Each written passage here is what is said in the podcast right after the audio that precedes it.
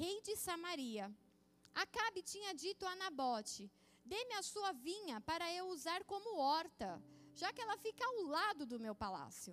Em troca, eu lhe darei a melhor vinha, ou, se você preferir, eu lhe pagarei o valor que você quiser. Nabote, contudo, respondeu: O Senhor me livre de dar a minha herança e da, dar a herança a ti, que eram dos meus pais. Então Acabe foi para casa, aborrecido e indignado, porque Nabote de Jezreel lhe dissera: Não te darei a herança dos meus pais. Deitou-se na cama virou o rosto para a parede e se recusou a comer. Sua mulher, Jezabel, entrou e lhe perguntou: Por que você está tão aborrecido? Por que você não comeu? E ele lhe respondeu: Porque eu disse a Nabote de Jezreel: Venda-me a sua vinha, ou se preferir, eu lhe darei outra, é, outra vinha em lugar dessa. Mas ele me disse: Não te darei a minha vinha. Disse-lhe então Jezabel, sua mulher: é assim que age você como rei de Israel. Levante-se e coma, anime-se. Conseguirei para você a vinha de Nabote de Jezreel. Feche seus olhos por um momento. Vamos orar ao Senhor mais uma vez. Senhor, em nome de Jesus Cristo, eu coloco a minha mente o meu coração diante de Ti, essa palavra que já tem queimado nos corações da liderança feminina dessa igreja. E eu te peço, Espírito Santo de Deus, vem e nos ministra como corpo, para que recebamos a porção que tu tens nessa noite. Livra-nos, Senhor Deus, de toda a infantilidade, livra-nos, Senhor Deus, de tudo aquilo do passado, livra-nos, Senhor, de toda a car característica que nós achamos que é nossa e que nós morreremos com ela. Nos transforma mais um pouco nessa noite. Nos ensina tudo aquilo que é dificuldade de entender a Bíblia Espírito Santo de Deus, ministra a cada coração de forma individual, ministra em cada mente, tira a dificuldade, traz entendimento e traz o entendimento para cada um destes, Senhor. Para todos aqueles que estão assistindo nos seus lares, Pai, eu te peço que toda distração com as redes sociais, toda distração com comida, bebida, Senhor, aquieta o coração daqueles que estão nos lares, que possamos sentar e realmente te cultuar dentro do nosso lar. Eu te peço isso no nome de Jesus. Guarda cada um que está aqui, guarda os pretinhos, Senhor. Guarda a mente, guarda os bens, guarda a família, guarda os animais, porque tudo o que temos, como nós cantamos, tudo o que nós temos é teu, Senhor. Então, em nome de Jesus, se manifesta neste lugar com anjos, com o teu espírito, com liberdade. Preside essa reunião, Espírito Santo de Deus. É isso que eu te peço no nome santo, puro e doce de Jesus Cristo. Amém. Amém.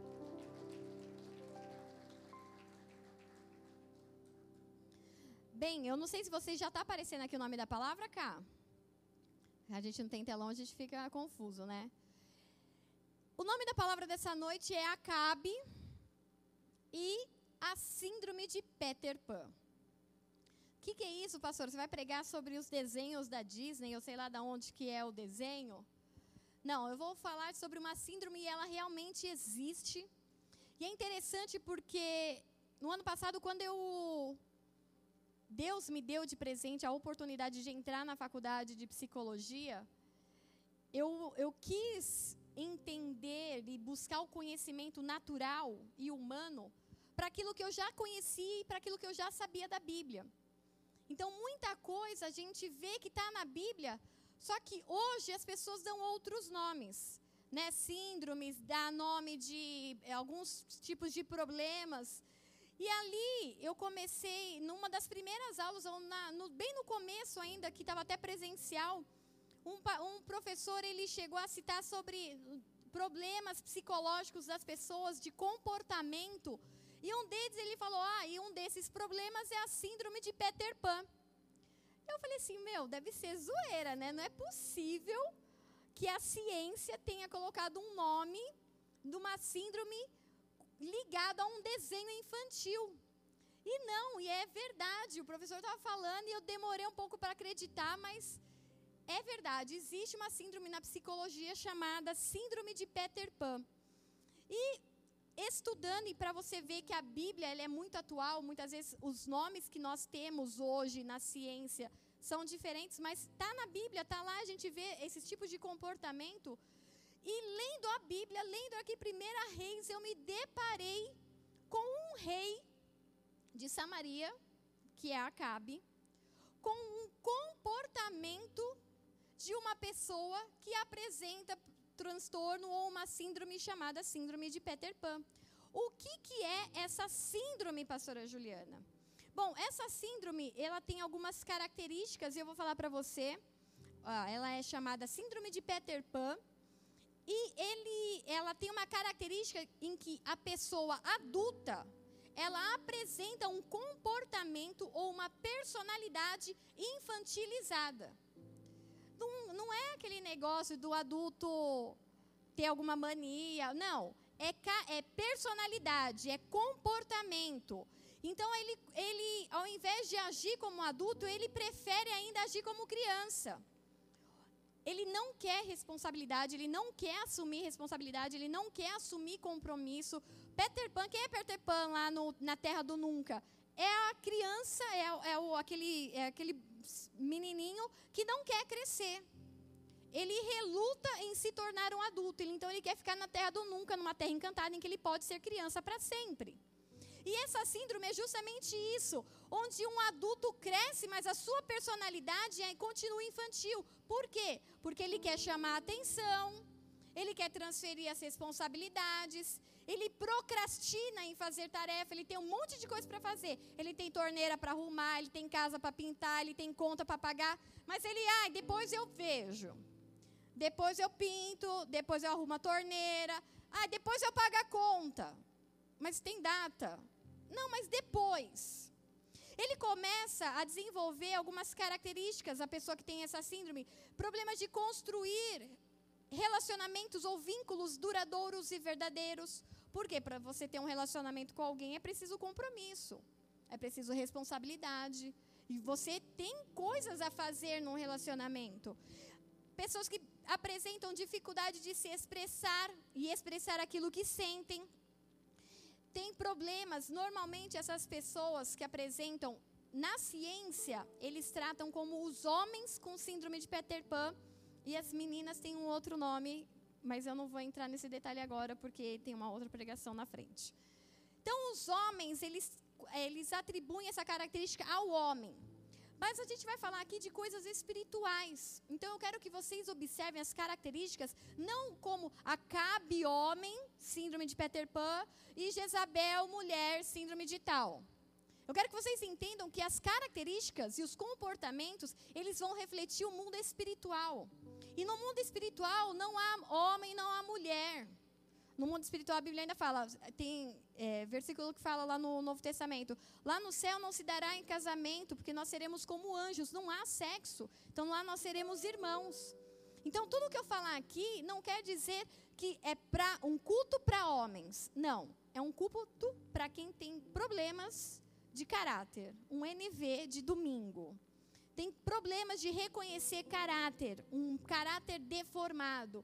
Então, quem é, nessa na área da ciência, eles falam que as pessoas que apresentam essa síndrome é porque tiveram algum problema na área familiar na infância, algum trauma, e aí eles decidiram que é melhor ser criança. Eu não vou crescer não. Eu tive um problema com meu pai, tive um problema com a minha mãe, então eu vou viver assim mesmo, meio infantilizado.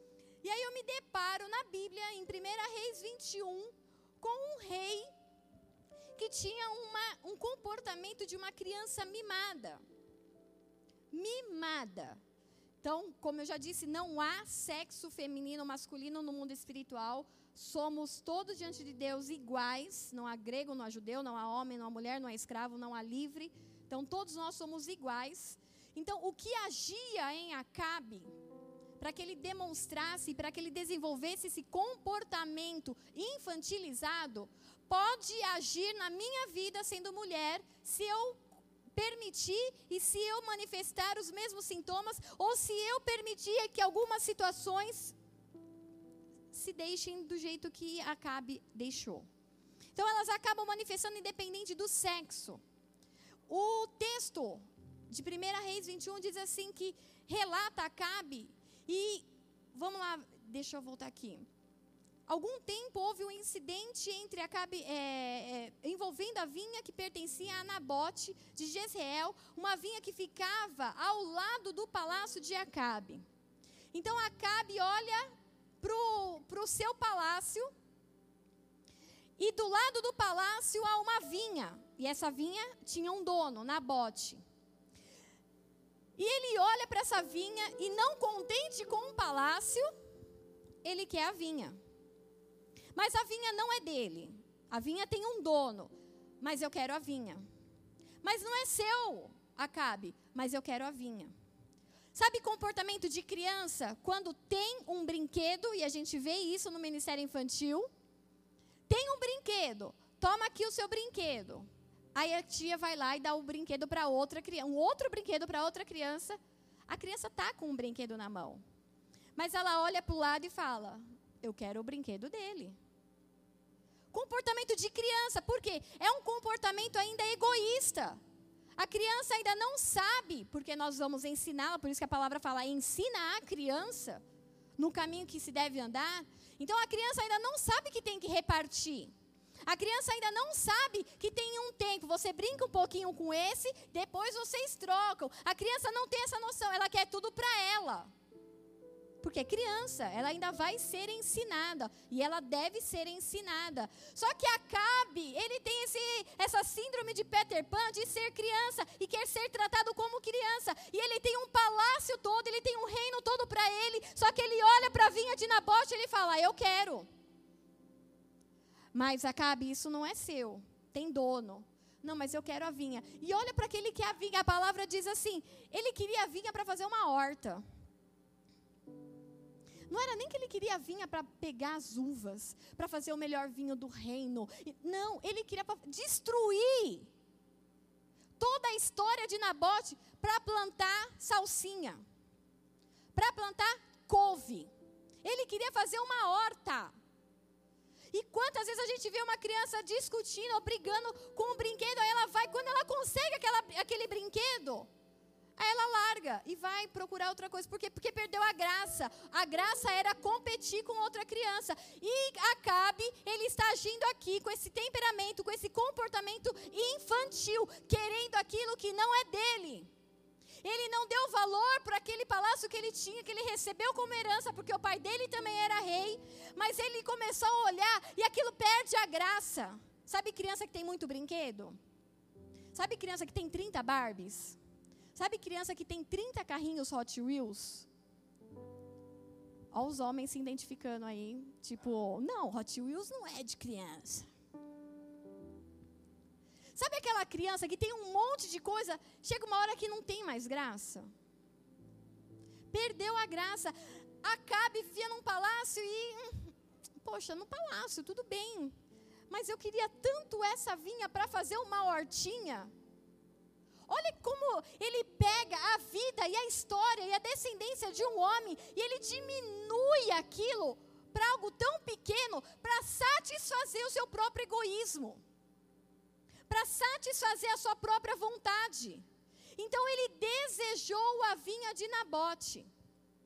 E vinho, na Bíblia, a vinha é o lugar onde faz a uva, né? Nasce a uva e a produção do vinho. O vinho na Bíblia representa a alegria. Ela tem a simbologia da alegria. Pessoas com esse com essa com esse espírito de Acabe, com essa síndrome de Peter Pan, eles olham para a alegria alheia. Eles não conseguem encontrar a alegria dentro deles.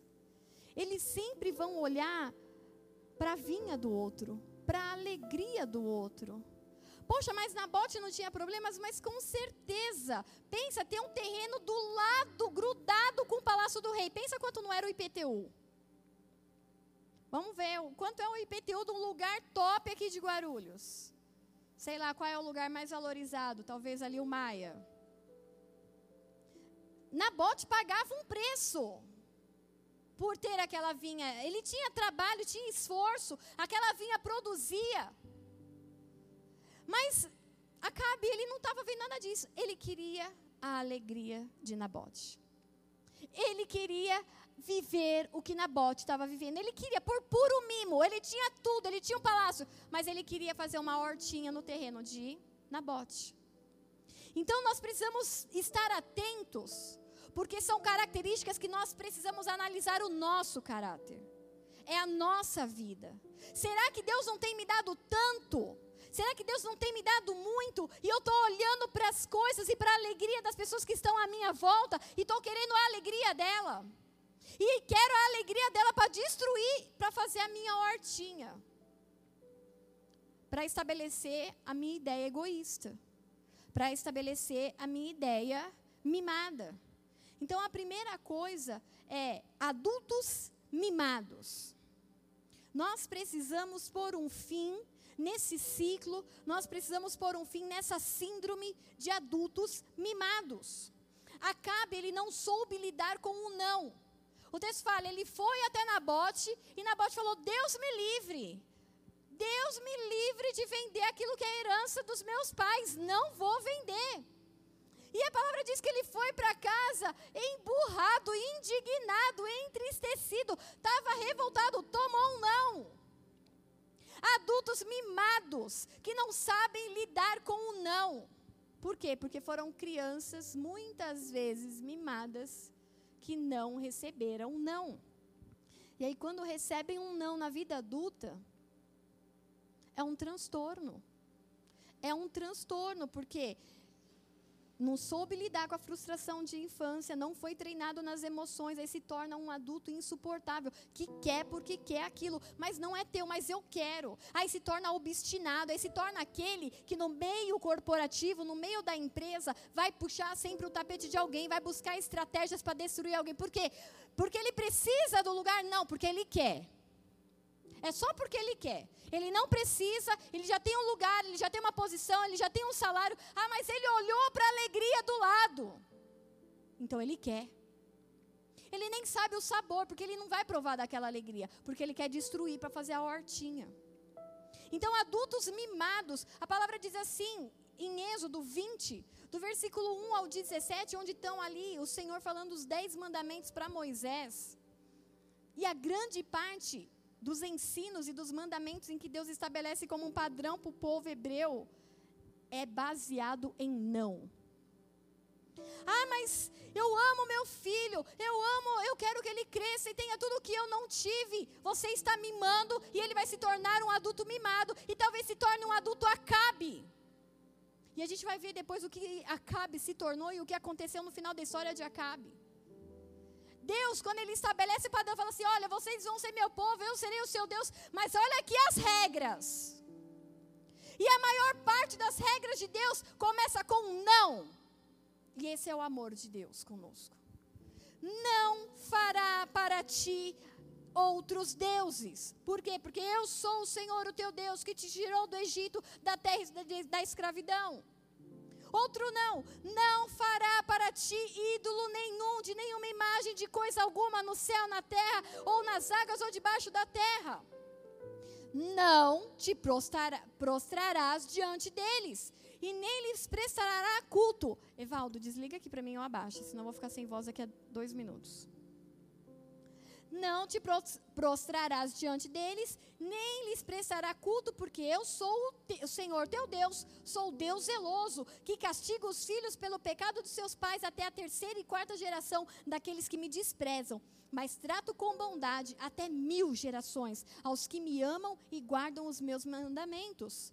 Não tomará em vão o nome do Senhor teu Deus, pois o Senhor Deus não deixará impune quem tomar o seu nome em vão. Aí ele vem falando: lembra-te do sábado, trabalhar, trabalhará seis dias, nesse dia não fará trabalho algum, pois seis dias o Senhor fez os céus, a terra e o mar, e no sétimo descansou. Honra teu pai e tua mãe. E aí ele continua: não matarás, não adulterarás, não furtarás Não dará falso testemunho contra o teu próximo. Não cobiçará a casa do teu próximo. Não cobiçarás a mulher do teu próximo, nem seu servo, nem sua serva, nem seu boi, nem seu jumento, nem coisa alguma que lhe pertença.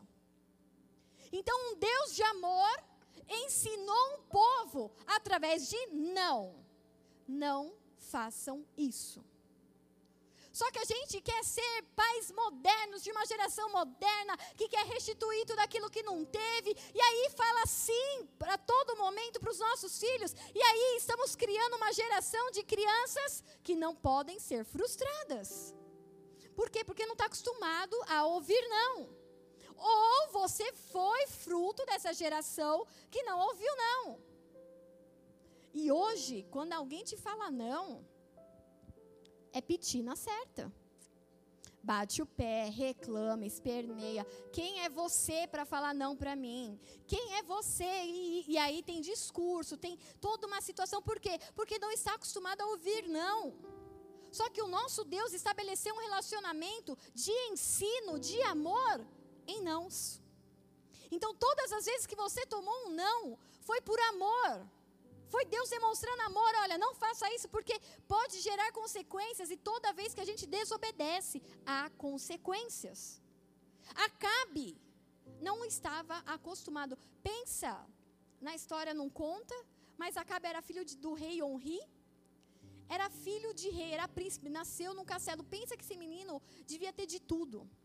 Pensa que esse menino, tudo que ele queria estava pronto. Tinha os servos, tinha servas, tinha comida, tinha brinquedo, tinha, tinha tudo que ele queria. Chegou uma hora que não tem prazer mais.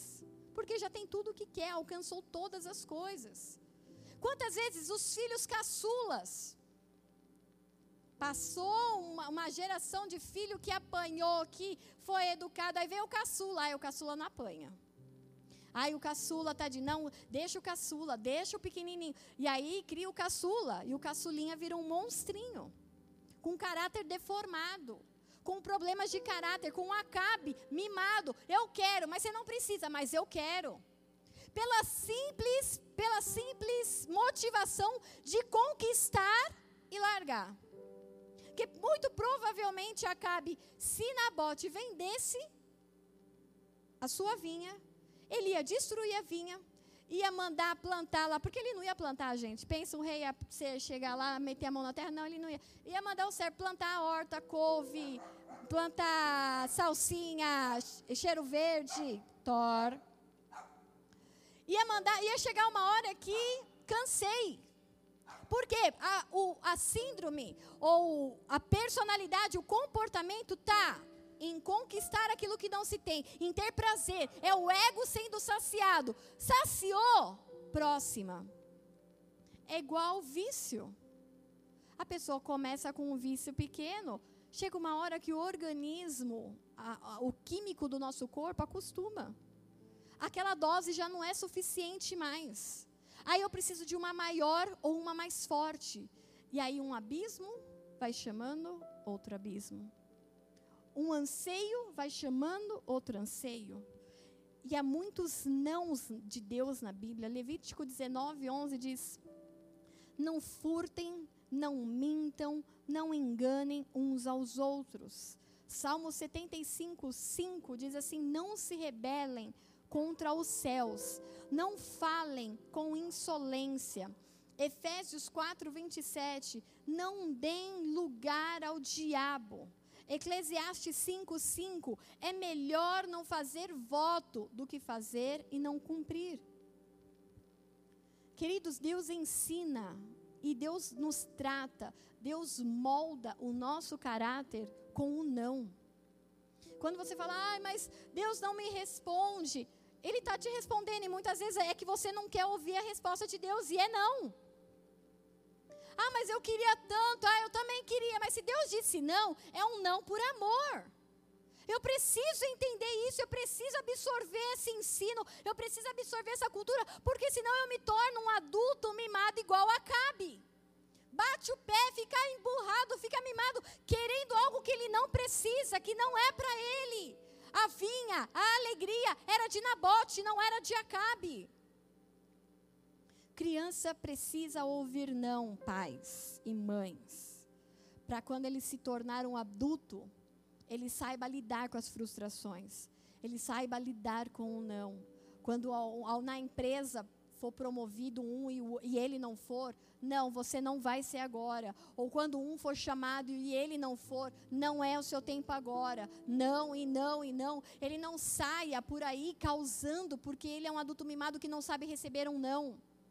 Quantas vezes, ou notícias horrorosas que nós vemos na, nos jornais, de adolescente que recebeu um não da menina e foi lá e matou a menina. Porque não sabe lidar com o não, não sabe lidar com a frustração. Então, quando tomou um não, reagiu de forma da alma, como se fosse uma criança sem regras. Cresceu sem regras, cresceu sem não, e ela explodiu isso na vida adulta. Pessoas que não sabem lidar com o não na vida profissional. Pessoas que não sabem lidar com o não nos relacionamentos de amigo. Ô, oh, cara, vamos aí, eu vou fazer um churrasco hoje, vem cola aí. Ah, não, hoje não dá. Para o cara, não dá mesmo, ele tem outros compromissos. Para o que recebeu, não. O adulto mimado, o adulto acabe, é o fim do mundo. Ele começa a falar mal do cara, é, se acha, e que não sei o quê, deve estar tá aí com panelinha com não sei quem. E aí começa a causar uma confusão, porque não soube lidar com não. É só um não. Só não deu hoje. Aí o cara esquece todas as vezes que o outro foi na casa dele. Todas as vezes que saíram junto. Não, mas ele me disse não agora. E esse não agora prevalece para o adulto mimado, para o acabe, que nunca recebeu não e que não sabe lidar com não. Pessoas que são mimadas, elas são descontentes, elas não estão satisfeitas. Elas se tornam insaciáveis. Nada satisfaz. Nada completa. Nada. Se vai para uma viagem simplesinha, ai, podia ir para um hotel melhor. Se vai para um hotel melhor, podia ir para uma cidade melhor. Ai, se vai para uma cidade melhor, ai, queria ir de avião. Ai, se vai de avião, ah, podia ter ido de navio. Ah, nunca, nunca tá bom. Ela é, ela é descontente. Hebreus 13, versículo 5 diz assim: Conservem-se livres do amor ao dinheiro e contentem-se com o que vocês têm porque Deus mesmo disse: Nunca o deixarei e nunca o abandonarei. Chega de ser preso a alguma coisa, ou amor ao dinheiro, ou a necessidade de se ver sempre cumprindo, sempre tendo sim. Chega, tenha, seja contente, contentamento com o que você tem. Por quê? Porque Deus mesmo disse: Nunca te deixarei nem te abandonarei. O que você tem hoje, você tem com Deus. Porque Ele não vai te faltar, Ele não vai te abandonar, Ele não vai te deixar. Ah, mas eu queria ter a vinha, eu queria ter a alegria, eu queria. Não é para agora. Se não está na tua mão, o não de Deus está prevalecendo. Aprende a ser obediente ao tempo de Deus, ao ciclo de Deus. Para de ser rebelde, resistente aos nãos do céu. Não é tempo, agora não é tempo. Por quê? Porque Deus continua soberano sobre toda a terra. Você não é exceção da terra. Você não, a gente não quica você, lê o versículo e te volta para cá. Você está na terra, então você está debaixo dessa palavra. Deus é soberano, continua soberano sobre toda a face da terra. Pessoas descontentes são ingratas. Salmos 95, versículo 10 diz assim: Durante 40 anos fiquei irado com aquela geração e disse: Eles são um povo de coração ingrato. Não reconheceram os meus caminhos. O salmista está falando assim: Olha, Deus nos livrou do Egito, Deus nos livrou da escravidão. Deus nos livrou de sermos açoitados. Tínhamos que construir tijolos. Trabalhávamos de debaixo de sol, sem nenhuma misericórdia. Deus nos tirou disso. Só que quem é ingrato, Aí é o próprio Deus falando assim: eles são um povo de coração ingrato, porque eles não reconheceram de onde eu tirei eles e onde eles estão agora. Quem sabe o salmista não estava em revelação falando sobre você e sobre mim? Quem sabe o salmista em revelação estava falando assim: olha, vai haver lá na frente, no ano de 2021, um povo de coração ingrato. Porque eles vão ter tantas coisas, tantas provisões, tantas bênçãos, tantos cuidados, tantos nãos de Deus. Só que eles não reconhecem os caminhos do Senhor. Eles não conseguem identificar onde é a mão de Deus. Eles não conseguem reconhecer porque o mimado, ele é descontente. O mimado, ele é ingrato. Eclesiastes 4, versículo 8 diz assim: Havia um homem totalmente solitário, não tinha filho nem irmão, trabalhava sem parar, contudo, seus olhos não se satisfaziam com a sua riqueza. Ele sequer perguntava: Para quem estou trabalhando tanto? E por que razão deixo de me divertir? Isso também é um absurdo. É um trabalho muito ingrato é o insaciável. Ele precisa trabalhar porque ele precisa ter, ele precisa ter porque ele precisa mostrar, ele precisa mostrar porque ele é mimado. Então, é, ele precisa que as pessoas vejam ele como uma pessoa que Deus atende. Como uma pessoa que Deus abre os céus. Olha, o céu está fechado para o planeta, mas para mim. Ele quer ser diferente, ele quer chamar atenção. Como uma criança busca a atenção do pai e da mãe a necessidade de chamar atenção. E aí ele começa a fazer coisas que você fala, meu Deus, que infantilidade. A minha irmã teve neném esses dias, dia 15 de abril nasceu Joaquim. E aí eles estão lá na casa dela, eu ajudando tal. E aí a Alice, a menor, começou a, a, a dar, já é criança, mas começou a manifestar um, uns traços mais infantis do que a idade dela necessidade de chamar atenção. Ela ama o irmão, está apaixonada pelo irmão mais novo. Mas tem sentimentos dentro dela que ela ainda não sabe discernir, ela não sabe ajustar. Eu estou com ciúme dele, mas eu amo. Mas como eu vou lidar com ciúme? E aí fica aquela confusão emocional dentro dela, e aí ela explode com atitudes bobas. Aí demora três, quatro, cinco horas para almoçar. Aí fica aquela criança com aquela comida fria no prato. E aí a mãe está amamentando, está cansada, está louca, não vai sair daí enquanto não comer, não vai sair daí. E aí fica aquela situação na casa. E tá certo, tem que educar, não vai sair. Mas é aquele processo da criança. Está descobrindo emoções que ela precisa saber discernir e lidar, e é um processo. Só que é um processo infantil para uma criança de 9 anos. Só que tenho aqui adulto de 30, 40, 50, 60 anos que está com essas emoções bagunçadas e deixou de ter 9 anos. E age e explode e tem ações e reações de uma criança de 9 anos. Chega de nós sermos Peter Pan. Chega da gente querer viver na terra do nunca, que eu não quero crescer. Não, queridos, nós somos destinados para a eternidade. Só que nós precisamos atingir a estatura do varão perfeito. Você precisa ser um homem e uma mulher de Deus, cheio de entendimento, cheio de graça, cheio do Espírito, para agir de forma como Cristo agia, para pensar como Cristo pensava, para explodir e para se emocionar do jeito que ele fazia, não do jeito de uma criança.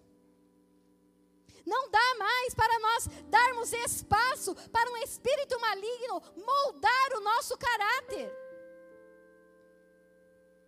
Eu preciso ter as marcas de Cristo. Caráter é justamente isso, é algo que te marca, que deixou um caractere em você. Como que você vai ter um caráter, um caractere, uma marca de uma deformação, de uma síndrome, de um problema comportamental?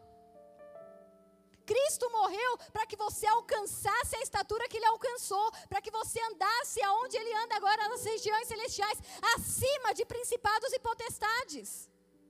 Ah, não, mas eu ainda tenho aquele negócio, aquele ranço, aquela inveja, aquele negócio. E, e aí, enquanto eu não resolver isso, enquanto não for feita a minha vontade, acabe. É um adulto acabe que não sabe ceder, que não sabe se humilhar, que não sabe pedir perdão. Esses dias em casa a gente teve um, um, um, um culto, um culto exortativo aos berros. Eu falei, eu estou cansada dessa casa que não, ninguém pede desculpa. Um vai lá, provoca o outro e volta, e aí começa a discussão. Ah, mas foi ele, foi ela. Eu falei, chega coisa de criança. Eu preciso de que vocês amadureçam. Reconhece onde eu errei. Vai lá, pede desculpa, volta atrás. É Apocalipse. Onde eu errei, onde eu tropecei. Eu vou lá, me corrijo e continuo a caminhada. Mas o Acabe, ele transfere a responsabilidade. Pessoas com síndrome de Peter Pan, eles não assumem culpa. A culpa é dele. A culpa é dela. A culpa é da minha mulher. Ó. Quem mandou ela queimar a comida? E quem mandou você não estar tá junto na hora da comida para ajudá-la? Ah, a culpa é do meu marido, que não sabe fazer nada. A culpa é sua, que pôs as mãos na frente antes de esperar seu marido fazer e aprender. Já mostrou para ele YouTube como fazer tal coisa? A gente sempre transfere a culpa. O, o adulto mimado, com síndrome de Peter Pan, esse Acabe que cresceu sem ouvir não, ele não assume responsabilidade, ele não assume culpa, ele não chega na esposa e fala assim: Meu, eu vacilei, me perdoa. Eu errei nisso, nisso, nisso, e eu não quero mais agir dessa forma. Então, quando a gente confessa com a nossa boca, é a nossa mente gravando aquilo para que a gente não atue, não repita e não reproduza aquele mesmo comportamento. Então, queridos, homens e mulheres de Deus. Vamos abandonar as nossas atitudes infantis. Vamos abandonar uma atitude, um comportamento de Acabe, porque todo comportamento de Acabe tem uma consequência, uma maldição, e sobre essa maldição vem um outro demônio com uma outra consequência e uma outra maldição. Nós precisamos restaurar as famílias da terra. E a restauração da igreja vem através da restauração das famílias. Mas a gente não restaura a família do globo terrestre se não começar na minha casa. E se não começar na sua casa. Então começa a pedir para o Espírito Santo. O Espírito Santo me mostra onde eu tenho sido infantil. Onde eu tenho sido almático. Onde eu tenho sido egoísta, egocêntrico, buscando a minha razão o terceiro ponto de um adulto com características de Acabe, uma pessoa com características de Acabe, é que não se alimentam como adultos. Adulto que não se alimenta como adulto. Até nessa semana que eu estava com a minha irmã, foi uma das coisas que a Alice, ela, ela demonstrou para mim com a alminha de criança e eu entendendo aquelas emoções borbulhando dentro dela, ela virou para mim e falou assim: Tia, eu não vejo a hora do Joaquim comer papinha. Eu falei assim, querida, ele ainda está no leitinho do TT da mamãe, né? Não vai, vai demorar ainda. Ela, ai, porque eu queria muito comer a papinha do Joaquim. É criança. Criança quer comer como criança, se alimenta como criança. Aí o que, que a tia fez? A tia foi lá, fez uma papinha de mandioquinha com batata, cenoura. Falei, Alice, olha isso aqui, é papinha de neném. A tia fazia isso, a mãe fazia isso. O Joaquim, quando puder comer, ele vai comer papinha assim. E aí comeu a papinha porque ela queria se alimentar como criança. Você ceder e você atender e entender que a criança está passando por uma transformação de emoções dentro dela, é natural, porque é o processo. Agora, eu ver um adulto comendo como criança, se alimentando como criança. Pastor, eu não estou entendendo como que eu vou comer como criança. Eu não posso comer papinha. Você pode comer purê de batatinha, de mandioquinha, de cenoura, você pode. Mas eu estou falando assim daquele adulto que deveria já estar tá cheio de Deus, cheio da palavra, cheio do fogo, e continua lá só lendo o Salmo 91 porque está aberto em cima da televisão. Se alimenta como criança. Já era para ele estar tá sentando, pegando umas lives uns pastores do Bola e sentando e, meu, tá na hora de eu entender esse negócio de o que, que é escatologia. Tá na hora de eu entender o que, que é essa nova ordem mundial. Tá na hora de eu entender o que, que Deus tem para esse tempo, o que, o que, que eu posso fazer diferente. Mas não o adulto Acabe, ele não quer responsabilidade, porque ele sabe que quanto mais ele tem, mais ele vai ser cobrado, mais ele vai ter responsabilidade. Deixa eu ficar aqui no Salmo 91. Debaixo de tuas asas eu estou seguro. Olha que cômodo para o Acabe. Olha que cômodo para um homem, para uma mulher de Deus, se acomodar no Salmo 91. Eu me escondo na sombra do Onipotente. E você, querido?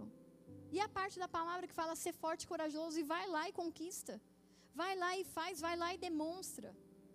Adultos que se alimentam como criança. Tá bom aqui o Salmo 23. O Senhor é meu pastor e ele se vê na mente dele como aquela ovelhinha. Gordinha, peludinha, branquinha. Ai, o Senhor é o meu pastor e eu sou essa ovelhinha de Jesus. Só falta cantar, sou uma florzinha de Jesus.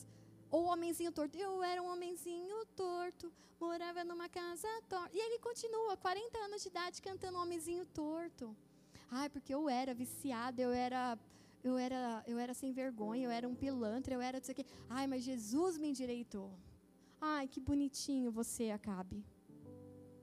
Que sem vergonha que você continua sendo não quer responsabilidade, não quer assumir compromisso, não quer entender de batalha espiritual, não quer ir lá entender que há uma hierarquia no mundo espiritual, que precisa de jejum, precisa de oração, que você precisa se levantar pela sua casa, que você precisa pegar o óleo, sim, ungir a sua família, que você precisa, olha, nós agora vamos jejuar e, e é jejum para a família inteira. Ah, não, vamos continuar aqui comendo um homenzinho torto. E aí você vai até dançando. Afinal, você é uma florzinha de Jesus. Deus te chamou para um tempo de guerra. Deus te estabeleceu para esse ano, para esse tempo. E querido, não dá para a gente ficar com o alimentinho de um homenzinho torto que morava numa casa torta. E nem cantando uma florzinha de Jesus. Não pode, pastora? Pode. Se você tiver uma criança na sua casa, você pode cantar para ele. Para você, não. Para você, você precisa de ir mais fundo. Você precisa ir mais fundo. Hebreus 5,13. Quem se alimenta de leite ainda é criança e não tem experiência no ensino da justiça. É leitinho que você quer, é ovelhinha. Você se vê como a ovelhinha branquinha, gordinha de Jesus, peludinha, fofurinha, inha, inha, inha. Acabe está habitando em você. E você está deixando de exercer um reinado e um sacerdócio, porque ele era rei.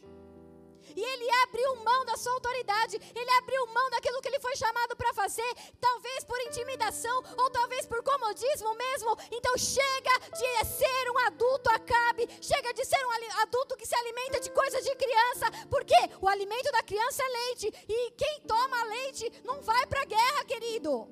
Eu não ponho minhas sobrinhas, eu não ponho os meus sobrinhos, eu não ponho os meus queridos, o meu filho de 12 anos para guerrear contra principados e potestades. Ponho para ler a Bíblia, vai ler Bíblia. Vai ler o livro tal.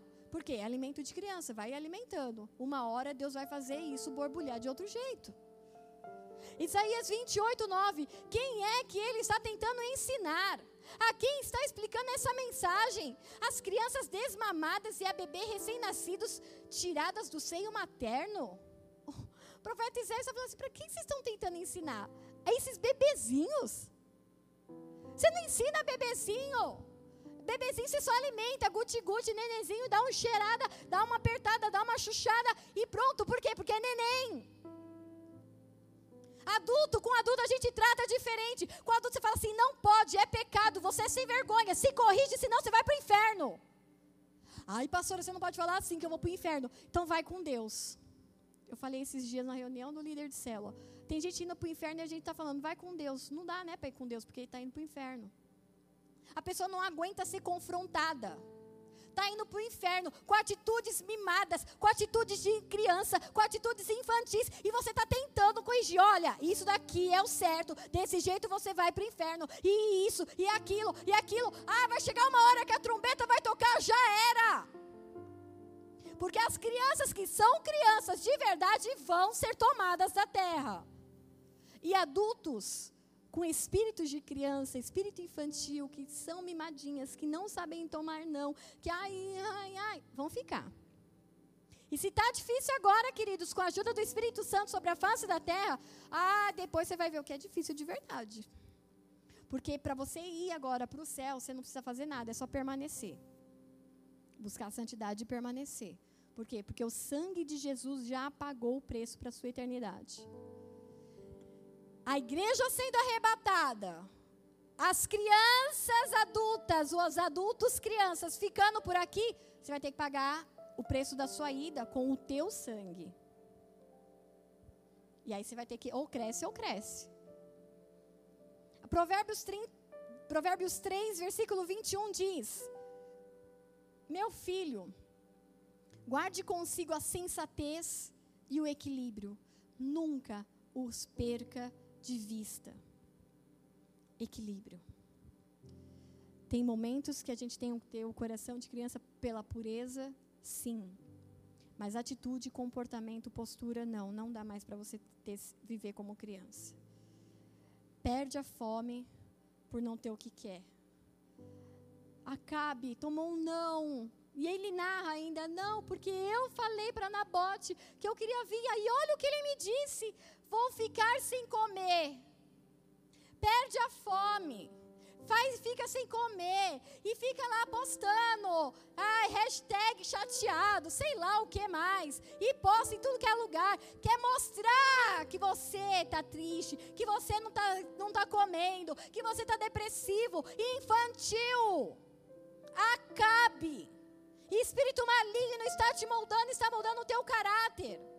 E muitas vezes, ou vai para uma ponta de ficar sem comer, do coitadinho, do vitimismo, ou vai para outra ponta, come que nem um porco, desenfreadamente, parece que vai morrer, se não comer tudo que tem que comer. É um espírito maligno que está moldando o teu caráter. Então começa a observar os sintomas.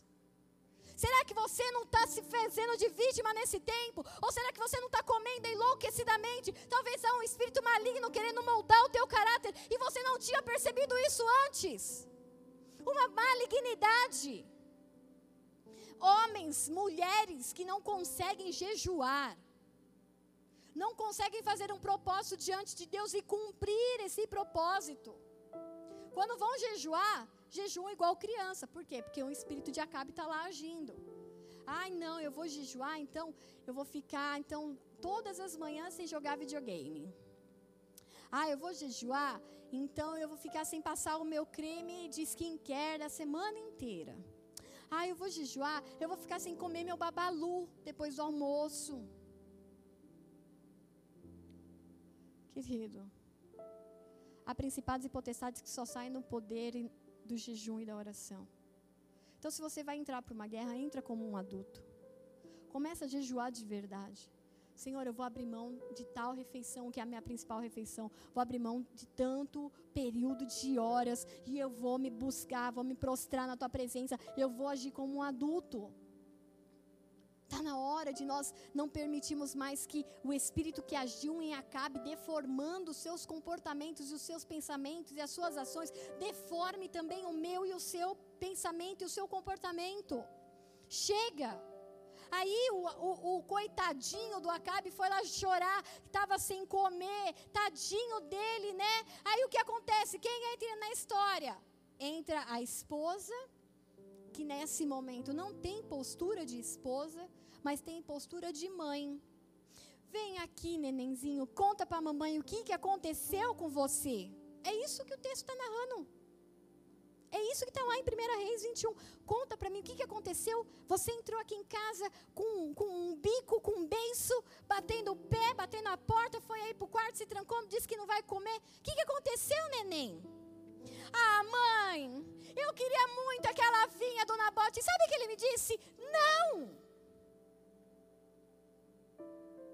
Quando você é omisso, quando você é mimado, você abre a porta para um demônio maior agir na sua vida.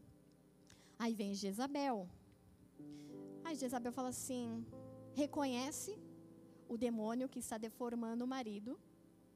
Ela trata como filho. E ela pergunta: Isso é postura de um rei? É o próprio diabo dando na cara, tipo, você não cresceu?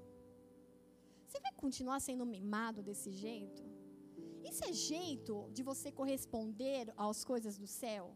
Isso é jeito de você tratar só porque recebeu um não? Isso é jeito de você se posicionar por conta de uma vinha? Por conta da alegria do outro? E aí o demônio, a, a, a situação, o espírito maligno que é o que nós hoje chamamos de espírito de Jezabel, porque não é que Jezabel ficou eterna e virou um demônio, não, porque aquele demônio que agia naquela mulher, a esposa do rei, ela tem características. E uma das características é anular o esposo, o marido, tratá-lo como filho, porque a mãe manda, e assumir a autoridade. E aí o que Jezabel vem e faz? Ah, neném, não fica triste. A mamãe vai resolver para você. Sabe essas mães doidas, igual eu já fui? Que vai na escola brigar com o amiguinho que brigou com a filha. Ou que vem brigar com a tia do Ministério Infantil, porque quando mordi, ai, morderam meu filho. E é criança, está sendo tratada, está sendo ensinada. Jezabel então encontrou um espaço para dominar e para anular a autoridade. Se nós hoje continuarmos sendo adultos, que agimos como criança, que não exercemos a autoridade que Deus nos deu, se agimos de forma mimada, não reconhecendo onde erramos, não indo corrigir e pedir perdão onde erramos, não mostrando sim as nossas deformações, tem um problema nessa área. Ah, uma hora chega um demônio maior do que aquele que me deformou, me tornando mimado e fala: ah, agora eu cheguei e eu vou resolver do meu jeito o espírito de Jezabel. E esse espírito, ele não está preso a uma mulher, ele não está preso a um homem, esse espírito não está preso a um país, esse espírito ele tem governado regiões e regiões. Por quê? Porque ele quer governar. Mais do que isso. O espírito de Jezabel quer matar os profetas de Deus do seu tempo. Então, o que, que ele faz? Ele anula toda a autoridade que o rei tem. Absorve e toma essa autoridade. Para que ela tenha toda a autoridade contra os homens e mulheres de Deus. E nós damos essa autoridade se nós não nos corrigirmos e fecharmos as nossas portas, as nossas brechas e entrarmos num tempo de conserto. Em Provérbios 3, versículo 11.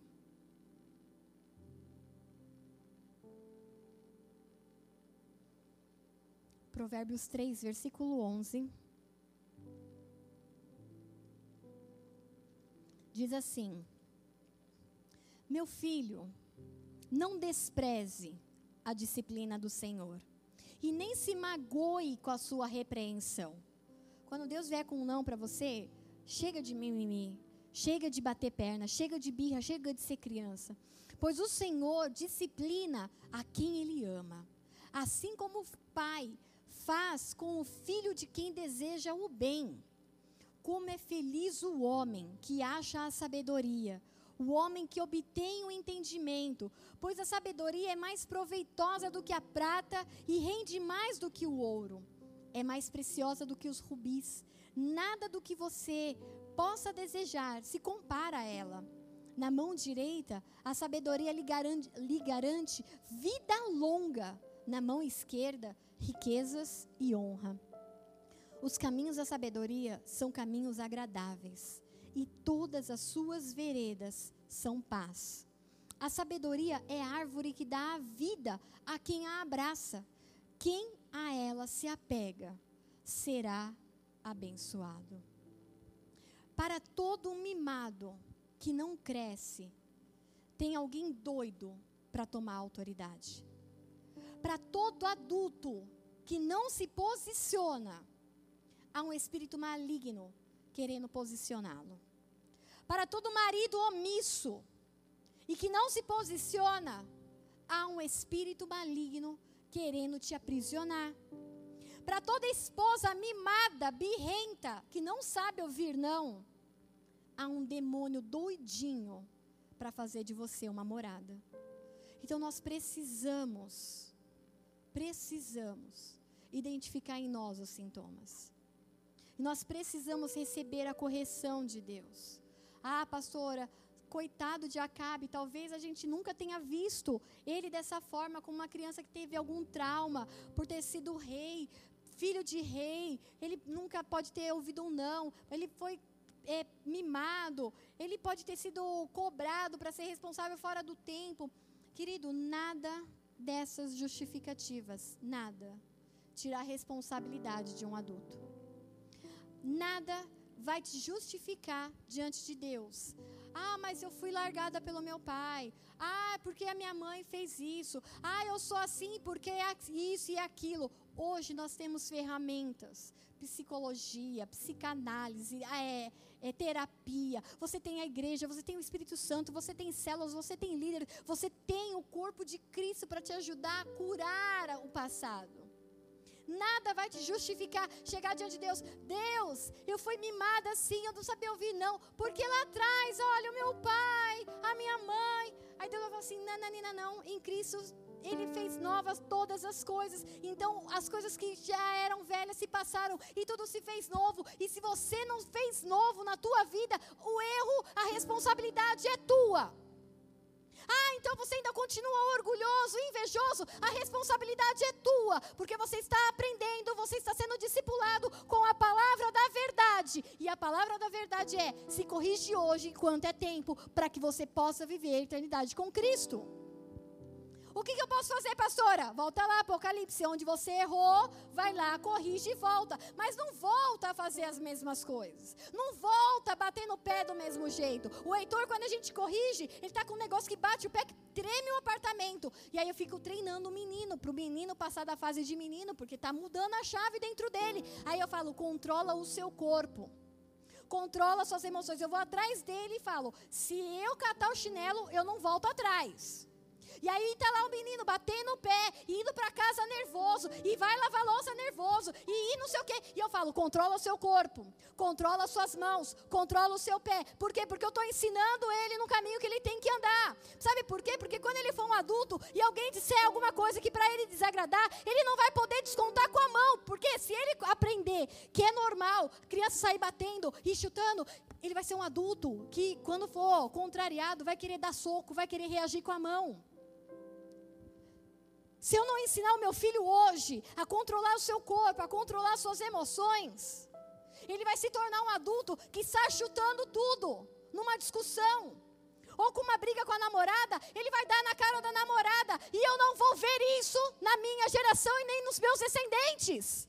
Por isso eu ensino a palavra da verdade. Não, e se for necessário, vai apanhar. E se não for necessário, vai apanhar duas, e três e quatro vezes. Até que aprenda a controlar suas emoções até que mude a fase de ser menino e se transforme num homem de Deus com a estatura do varão perfeito, que sabe discernir. É um momento de crise, é um momento de emoção. Eu preciso parar e me concentrar. A mão é uma das coisas que primeiro reagem ao nervoso. Isso é químico. A nossa mão ferve. Os pontos, as extremidades, elas recebem mais sangue quando você está nervoso. Então, por isso que quando você está nervoso, você quer. Só que você precisa ser treinado. Não é porque a minha mão esquentou que eu preciso dar murro em alguém. Não é porque o meu pé esquentou que eu preciso sair chutando a porta e chutando as pessoas. Você precisa ser treinado nas suas emoções. Você precisa ser treinado em não ser mais mimado, em não ser acabe. Você tem um reinado, você tem um sacerdócio através de Cristo, então haja como tal. Chega de ser mimado e achar que isso é normal. Ah, esse é meu jeito. Eu sempre fui assim. As coisas velhas já eram. Tudo se fez novo em Cristo Jesus. Cadê esse versículo se cumprindo na sua vida? Você é responsável pelo que você carrega. Não transfira a responsabilidade. Ah, mas o pastor. Ah, mas o líder. Ah, minha mãe. Ah, meu pai. Ah, é muita murmuração, é muita reclamação, é muita transferência de responsabilidade. Acabe. Acabe com acabe na sua vida. Chega de mimimi, chega de reclamação, chega disso. Gálatas, capítulo 1, versículo 15 e versículo 16. Mas Deus me separou desde o ventre materno e me chamou por sua graça. Quando lhe agradou revelar o seu filho em mim, para que eu anunciasse entre os gentios que não consultei pessoa alguma. Desde o ventre, Paulo havia sido separado por Deus. Ele não escolheu isso. Aprove a Deus escolher Paulo. Você não escolheu a família que você nasceu. Aprove a Deus te colocar nessa família. Você não escolheu pai e mãe, você não escolheu a condição financeira, você não escolheu sua cor, você não escolheu a, a forma do seu corpo, você não escolheu nada. Aprove a Deus. Deus quis assim. Aprove a Deus ser desse jeito. Você vai ser o rebelde ou você vai ser o obediente? Você vai trabalhar com o que você tem na mão ou você vai ficar mimizando?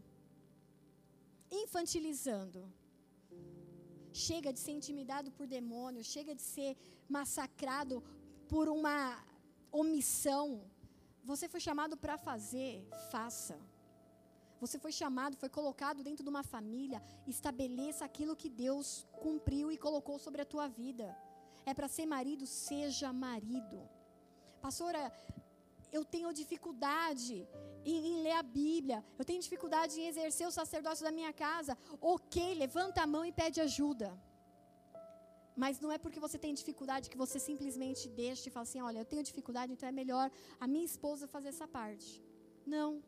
Em momento algum, Deus permitiu a transferência de responsabilidade. Ele vai cobrar de você o sacerdócio. Então não tem problema da gente ter dificuldade e não saber fazer as coisas. Eu sou a primeira que levanta a mão e fala assim: é, eu não sei fazer isso. Como eu faço? Eu procuro ajuda de pessoas que sabem determinados assuntos que eu não sei. Eu, eu, diversas vezes aqui esse ano eu falei, eu entrei num trabalho que eu, eu, a minha, a, o meu coração é cuidar de pessoas, mas processo de RH, planilhas de Excel, não era a minha área. Eu fui procurar ajuda. Fulana, você pode me ajudar nisso daqui? Como que faz? Ah, posso, Ju. Dá-lhe aula. Ciclana, você pode me ajudar nisso aqui? Eu não entendi nada. Senta aqui, Ju, vou te ensinar. E fui aprender. Você tem dificuldade em uma área, você tem dificuldade em ler a Bíblia, você tem dificuldade, levanta a mão e pede ajuda. Mas não deixa de exercer aquilo que Deus estabeleceu para você exercer nesse tempo. É o que você tem que fazer, é o que você vai fazer. Se alegre com aquilo que Deus te deu. Se alegre com a sua vinha. Se alegre com o seu palácio, se alegre com o seu barraco, se alegre com aquilo que Deus te deu, não importa o que é, aprove a Deus ser assim. Eu amo essa palavra. Deus quis assim, aprove a Deus, é justamente isso. Deus quis assim. Deus desejou assim, vai ser assim porque Ele estabeleceu assim. Para de querer a vinha do outro, a alegria do outro, a família do outro, os cachorros do outro. E, e é um negócio que, meu, outro comprou um cachorro assim, e aí a pessoa fica desesperada que também tem que ter um cachorro assado, e aí o outro ganhou um gato assim, e é um desespero. Querido, vive aquilo que Deus tem para a sua vinha, para o seu tempo. É aquilo que Ele tem para você. E olha que interessante. Acabe, ele queria a vinha, a alegria de Nabote. Sabe o que, significa Nabote? Frutos. Nabote dava frutos. E isso gerava alegria ah, Cabe olhou o cara que dá fruto e falou: Eu quero o que ele tem. Querido, você precisa dar frutos. Para de olhar para o fruto alheio, para de olhar para a vinha alheia. É tempo de você dar fruto. É tempo de você ser maduro. Mateus 3, versículo 8 diz assim: Deem fruto que mostre o arrependimento. Você diz que está arrependido. Você diz que a sua vida era um horror. Você diz que você errou, que você pecou. Ah, é? Então cadê o fruto? Mostre os seus frutos dignos de arrependimento. Quem se arrependeu, mostra com atitude. Não adianta palavra. Nabote não é palavra, nabote é frutos de palavra, de pregação na internet, de textos, de posts motivacionais que estão completamente fora da visão bíblica. A internet já está cheia. O que as pessoas precisam é de fruto. É de coisa de verdade, é de gente de verdade, é gente que mostra o fruto. Olha aqui, olha, eu me arrependi, eu fui lá pedir perdão, eu fiz publicamente, a pessoa, eu errei publicamente, o perdão vai ser público. Eu errei só com ela, o meu perdão é com ela eu errei, eu roubei, eu lesei alguém, ah, então o meu perdão vai ser lá, não só pedindo perdão, mas restituindo aquilo que eu roubei, restituindo aquilo que eu lesei. Por quê? Porque eu não sou mais menino. Eu não sou mais criança, eu me tornei um adulto. E adulto assume as responsabilidades, adulto assume os BOs. Eu estou devendo? Não tenho agora, mas eu vou te pagar. Vamos negociar, vamos parcelar. Eu vou te pagar em 10 parcelas, 12, 20, não sei mais. Adulto assume BO. Criança se esconde debaixo das asas da mãe. Adulto assume responsabilidade. É tempo de assumir responsabilidade. Está arrependido? Cadê o fruto? Não vem com um discursinho que, ah, eu estou arrependido, as pessoas precisam acreditar em mim. A gente vai acreditar. Me mostra os seus frutos. Pastora, desse jeito parece que você está desconfiando. Não, tô, eu, é, é só Bíblia. É só Bíblia. Me mostra fruto. Ai, não, que a pessoa é uma pessoa de Deus. Ah, é? Cadê o fruto? Ai, não, mas é, a gente sempre ouviu falar. É, ouviu? Ouviu. Eu quero ver, porque a palavra está me mandando provar o fruto. Cadê o fruto de que mudou? Cadê o fruto de que é maduro? Cadê o fruto de que não é mais Acabe? Cadê o fruto que não é mais mimizento? Cadê o fruto de que é um guerreiro? Cadê o fruto que está jejuando e orando pela família? Cadê o fruto para mostrar que é homem, mulher de verdade? Cadê? Não me venha com churumelas. Quem que falava isso? Ah, Ju, pelo amor de Deus, não tinha uma pessoa, não me venha com churumelas. Quem, Ru? Quem? Escolinha do... Não, não era. Não me venha com churumelas. Quem era o mutante da escolinha? O filho do professor Raimundo, lá, o de Oclinhos? Tá bom, não me venha com churumelas. Me prova com frutos. Mateus capítulo 7, versículo 17 diz assim: Semelhantemente, toda árvore boa dá frutos bons, mas a árvore ruim dá frutos ruins. Ai, não, pastora, é a pessoa fez isso, mas ela é boa. Não, o fruto dela está mostrando que não é. Não, pastora, você não está entendendo. Olha, eu, meu marido, o meu marido, nossa, ele é um homem de Deus. Tá certo que eu estou com o olho roxo. Não, o fruto dele não está mostrando que ele é. Pastor, a minha mulher, a minha mulher é uma mulher de Deus. Ela tem esse negócio de fofocar. Mas é, é, o fruto dela não está mostrando isso. O fruto mostra se a árvore é boa ou não é. Quantas e quantas vezes as pessoas, profetas, principalmente lá na Timóteo, quando a gente ainda era de lá, vinha e falava um monte de coisa para o Heitor, para Melissa, um monte de profecia e não chovia um, um nada na nossa horta. Eu falava, meu Deus, glória a Deus, a gente se alegra pelos nossos filhos. Mas eu falei assim, nós podia né, dar umas profecias ali, umas profecias aqui, né? E a gente brincando. E aí uma vez o profeta Kevin chegou e falou assim: o fruto mostra a árvore que você é. Naquele mesmo tempo que eu falei, poxa, podia ter chovido uma, uma profeciazinha, né? Um, um ex que te digo, ex que libera alguma coisa. E aí o profeta sentado na mesa lá, ele virou e falou assim: se o teu pastor e se Deus mostrou que os seus filhos são bons frutos, é porque a árvore é boa. Então a gente teve aquilo como uma profecia para nós, como casal da noite. A gente estava no caminho certo, a gente estava fazendo certo. O nosso coração estava agradando o coração de Deus. Por quê? Porque a gente vai ver o fruto pastora, mas e o meu filho, e isso e aquilo. Teu filho está desajustado. Falei com uma mãe essa semana e a mãe reclamando do filho, que o filho está rebelde, não sei o quê. E aí ela queria dar uma transferidinha de responsabilidade, sabe? Aquele negócio básico. Pastora, então faz alguma coisa por ele. E aí eu, bem esperta, não falei, não vou assumir BO que não é meu. Na hora que ela veio passar a bola, ai, pastora, subiu. Opa! Já esquivei de aqui e falei, mamãe, essa responsabilidade é sua, não é minha. Eu vou ensinar como pastora a ler a Bíblia, a princípios bíblicos, mas responsabilidade de educar adolescente, educar filho é de pai e mãe, não é de pastor, não é de líder. Ai, mas ele não me ouve. Pega uma vara, pega um chinelo. Vamos ver se não ouve. Mas ele já tem não sei quantos anos. Tem idade em casa para apanhar? Não tem, fez 18 anos e apanhou. Nos dias desse. Vai apanhar. Não aprendeu, vai apanhar de novo. Até que comece a dar bons frutos e frutos dignos de arrependimento. Eu estou aqui para ensinar, como igreja, como pastora, para que você leve o alimento, mas quem vai pôr em prática é você. Quem vai ter que dar fruto é você. Quem vai ter que ser obediente é você. Quem vai ter que assumir postura e sacerdócio é você. Quem vai ter que se posicionar e pedir perdão ou arrependimento é você, não sou eu. Eu estou aqui para te ensinar e a fazer dentro da minha casa, porque eu também tenho que ir lá ensinar, corrigir, exortar. Então não queira transferir para ninguém. Fica essas mães aí, ah não, porque o governo. Não, querida, não tem governo não. O governo nosso é celestial, é a Bíblia. O que, que a Bíblia diz para você fazer com seu filho? É isso que você vai fazer.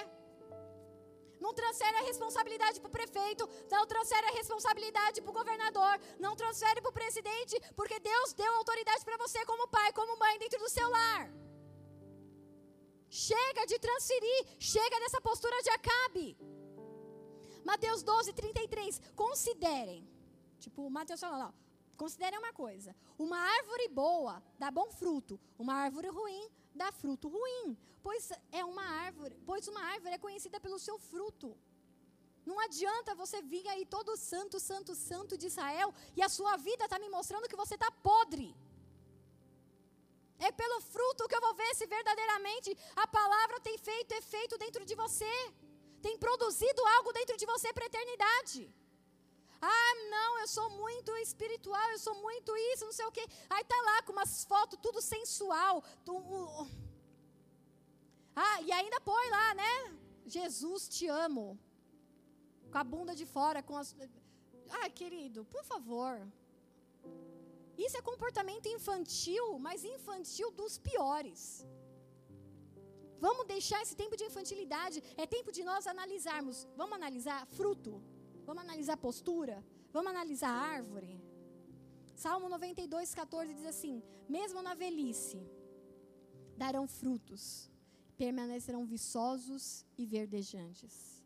Mesmo na velhice, um adulto maduro, sem infantilidades, sem imaturidade, na velhice ele vai dar fruto e esses frutos vão permanecer. Pastora, mas o que aconteceu com Nabote e com Acabe? Acabe transferiu o problema para a esposa. A esposa resolvia. Que agiu como mãe, e essas mães bem doida, que vai na escola, cata pelo cabelo, que belisca, bateu no meu filho, vou bater também. A Jezabel resolveu, armou mentiras, criou um falso testemunho, Nabote foi morto, e Acabe acabou pegando para ele toda a vinha de Nabote. Um presente que veio, só que veio carregado de maldição, de desaprovação divina, de sangue inocente e de mentiras. Sabe por quê? Porque não há felicidade na desobediência. Não há prosperidade na desobediência. Não há plenitude na desobediência. Vocês corriam bem Gálatas 5:7. Quem os impediu de continuar a obedecer à verdade? Nabote, através de uma profecia, Nabote não, Acabe, através de uma profecia que ele recebe, você pegou essa vinha? Peguei. Você agiu como uma criança mimada, tomando de forma corrupta essa vinha? Peguei. Acabe, não só você, mas toda a sua descendência está fadada à desgraça. Você vai morrer nesse campo, os, os cães vão lamber o teu sangue. E essa foi a maldição e se cumpriu conforme a palavra do profeta Elias. Então, muitas vezes o que você quer não é para você, não é para o seu tempo. Para de querer para você algo que vai te trazer maldição.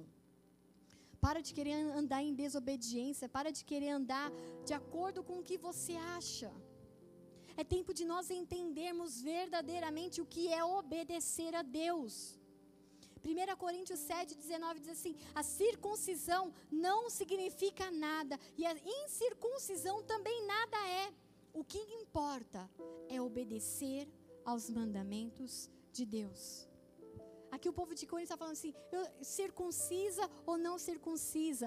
Tira a pele do pênis do rapaz ou não tira? Será que isso vai fazer diferença ou não? Paulo está falando para a igreja de Corinto: não tem nada a ver se um é com pele ou sem pele. O que vocês precisam é obedecer. é obediência. É permanecer em obediência. 1 João 5, 3, e eu já estou terminando. Porque nisso consiste o amor de Deus. Obedecer aos seus mandamentos. E os seus mandamentos não são pesados. Ai, difícil obedecer. Não, não é o difícil obedecer. A palavra está me dizendo e eu fico com a palavra. Os mandamentos do Senhor não são pesados. Pesado é você carregar uma maldição. Pesado é você viver uma vida que você não foi chamada para viver. Pesado é você ficar de olho na alegria do outro que não é para você. Pesado é você querer o fruto do outro, sendo que você não passou pelo processo que o outro passou para gerar esses frutos. Apocalipse 3, 3. Lembre-se, portanto, do que você recebeu e do que você ouviu. Obedeça e se arrependa. Mas se você não estiver atento, eu, Jesus, virei como um ladrão, e você não saberá a hora, e virei contra você. Queridos, você está ouvindo. Então, se você está ouvindo, obedeça e se arrependa. E fique atento com os sintomas que você tem apresentado com o comportamento que você tem apresentado. E que para você, como é você há tanto tempo, você acha que é você, que são as suas características. Não, mas eu sempre fui assim. Não. O mundo nos deformou. Mas nós temos um novo formato. A nossa forma, o nosso molde é a cruz de Cristo. É arrependimento. É obediência. E ele obedeceu. Obedeceu até a morte e morte de cruz. Porque conosco seria diferente. Então, que nessa noite você tenha um momento para pedir para o Senhor: Senhor, sonda o meu coração. Porque tu sabes o que passa aqui dentro, tu sabes o meu levantar e o meu deitar. Tu conheces todos os meus pensamentos. Então, vê se há em mim algum caminho mau e me guia, me guia pelo caminho eterno. Feche os seus olhos, querido.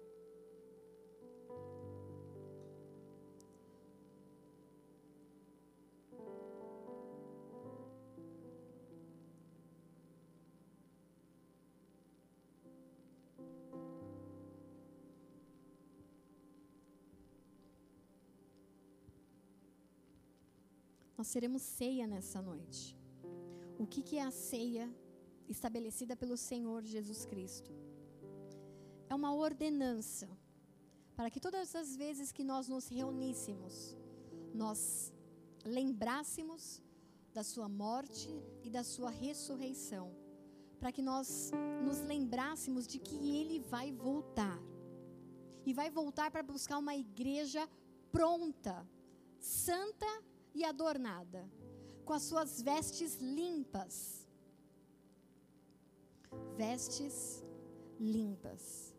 E como nós falamos nessa tarde com as diaconisas, as vestes são os atos de justiça. A palavra nos diz isso, que as nossas vestes espirituais são os nossos atos, as nossas atitudes. Então, para que você tem uma vestimenta espiritual nova.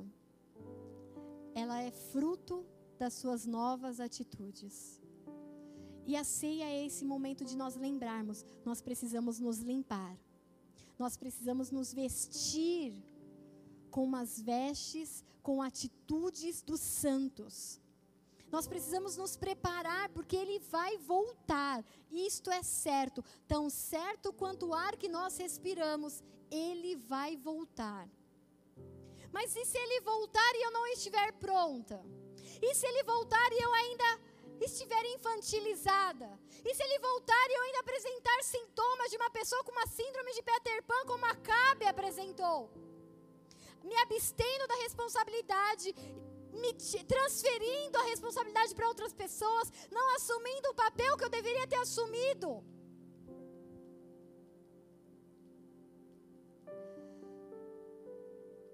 Se você não se limpar, você fica. Mas a minha esperança, a minha esperança, é que nesse tempo você consiga reparar e você consiga construir a tua nova veste diante do Senhor com atitudes, com frutos dignos de arrependimento, com boas obras, com um coração contrito diante do Senhor. E esse é o momento de nós nos lembrarmos disso. Ele vai voltar. Como está as suas vestes? Como está o seu comportamento? Como está o modelo e o padrão? Quem está te modelando? Quem está te padronizando para a eternidade?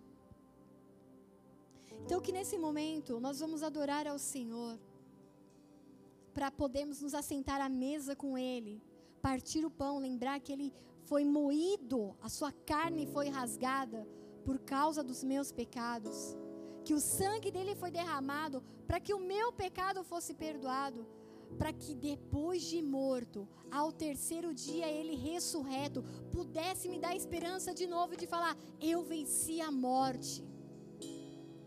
Mas ele venceu a morte por mim e por você.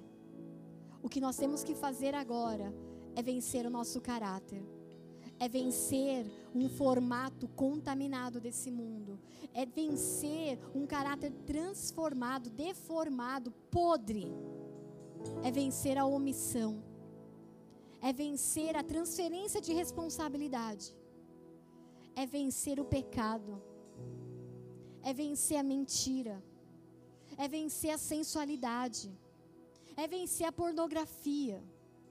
Todas essas coisas eu preciso vencer a cada dia para permanecer diante dele. Então, queridos, durante esse louvor, não sou eu que vou apontar para você em que área você está sendo moldada de acordo com o Espírito que moldou Acabe. Pede para o Espírito Santo de Deus. Fale, Espírito Santo de Deus, eu apresentei alguns sintomas do qual a pastora falou.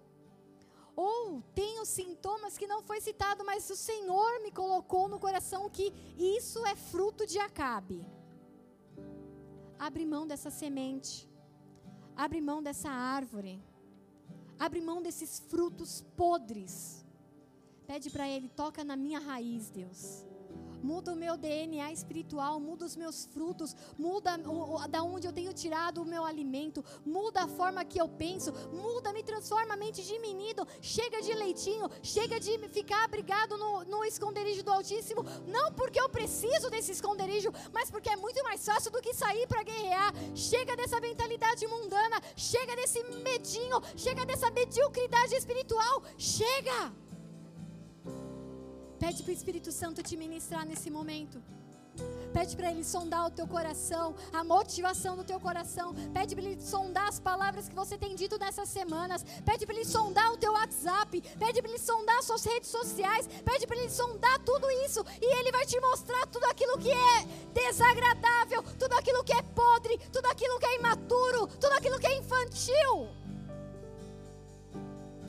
Para que possamos como adultos nessa noite nos sentarmos diante dele.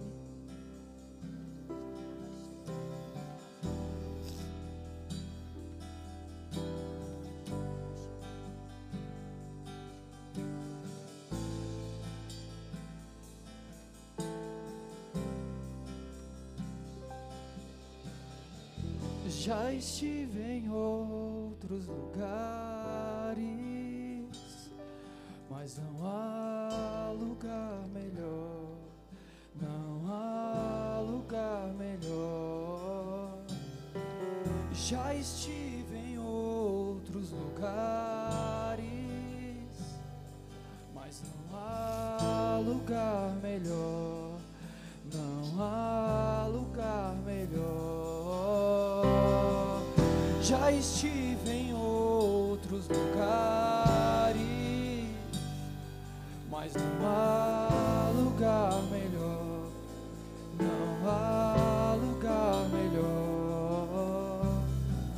Já estive em outros lugares,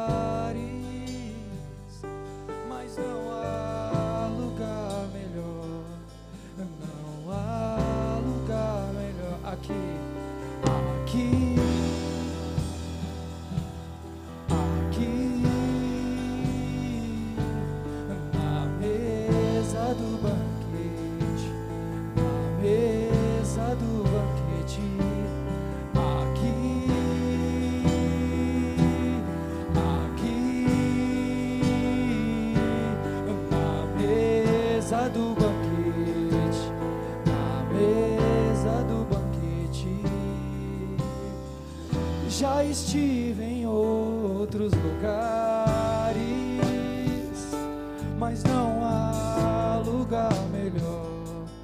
Não há lugar melhor.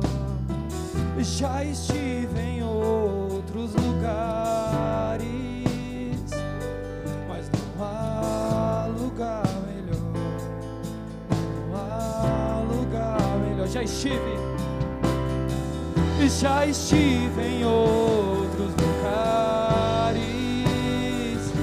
mas não há lugar melhor.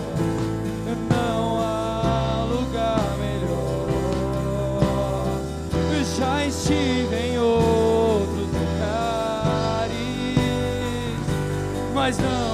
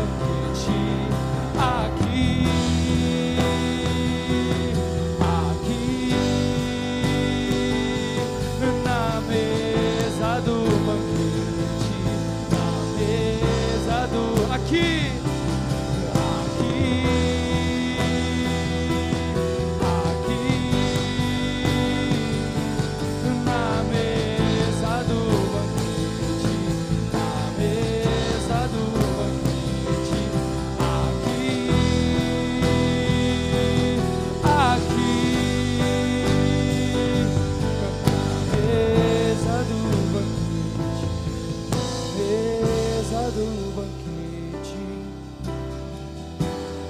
Jesus, tu és o primeiro, onde tudo foi feito.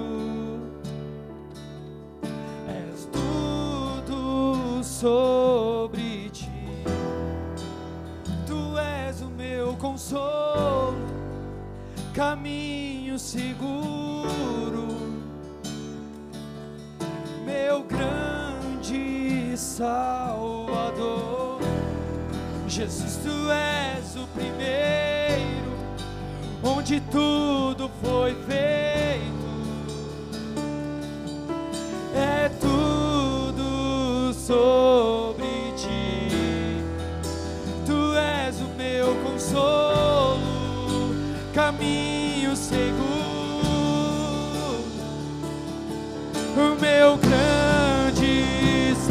Estive. Já estive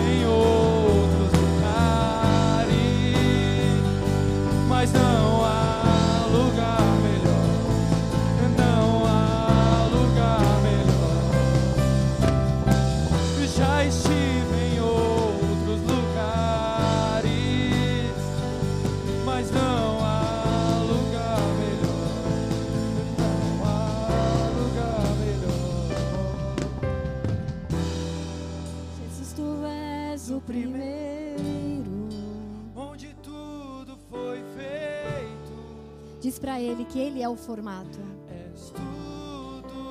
Ele é a forma, ele é o padrão, ele é o modelo. Tu és o meu consolo, caminho seguro, meu grande Salvador. A estatura dele é o nosso modelo. O varão perfeito de Deus. Aquele que abre mão de todas as suas emoções, de todas as suas dores por nós. Ele é o padrão. Tu és o meu consolo. caminho seguro, meu grande Salvador. Ele te salvou. Ele me salvou. E a única coisa que nos resta hoje é permanecer. Lutar contra um molde que foi estabelecido por traumas, por abandonos, isso ficou lá atrás. A partir de agora, em Cristo, todas as coisas se fez novo. Eu não ando mais na minha infantilidade, na minha imaturidade, mas eu tenho um alvo, eu tenho Cristo, eu tenho a companhia dele, eu tenho o sacerdócio, eu tenho o governo, eu tenho autoridade, eu tenho unção, e é debaixo disso que nós andamos. Nós não andamos por vista, nós não andamos por circunstâncias, nós andamos por fé. E na fé, de que você confessou e que o Espírito ministrou a você quais são as infantilidades que precisam ser mudadas e transformadas na tua vida nessa noite. É que nós podemos sentarmos juntos na mesa do Senhor, tomar a ceia, partir o pão e lembrar: Ele vai voltar. Aguenta firme, Ele vai voltar permaneça firme, seja maduro, assuma as responsabilidades, porque ele vai voltar. O choro, mas o choro, o choro pode durar uma noite, mas a alegria vem pela manhã, ele vai voltar. Mas está difícil, mas fica firme, ele vai voltar. Ele é a nossa esperança, ele é a nossa alegria, ele é o nosso futuro. Haverá bom futuro, por quê? Porque ele já está lá. Chega do medo de criança. Chega do medo e das infantilidades de criança. Ele vem buscar uma igreja madura, uma noiva madura, que está pronta para o casamento. Criança não namora, que dirá casar? Então ele vem buscar uma igreja adulta, uma igreja que tem consciência do que está acontecendo, do quanto precisa se limpar. Amém, queridos? Os diáconos já podem servir a ceia. Nós vamos continuar a adoração.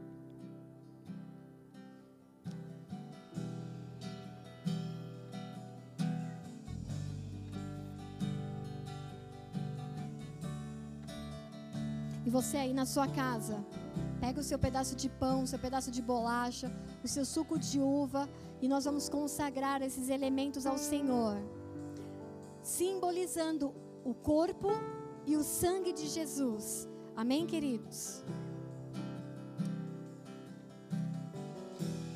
Jesus, tu és o primeiro, onde tudo foi feito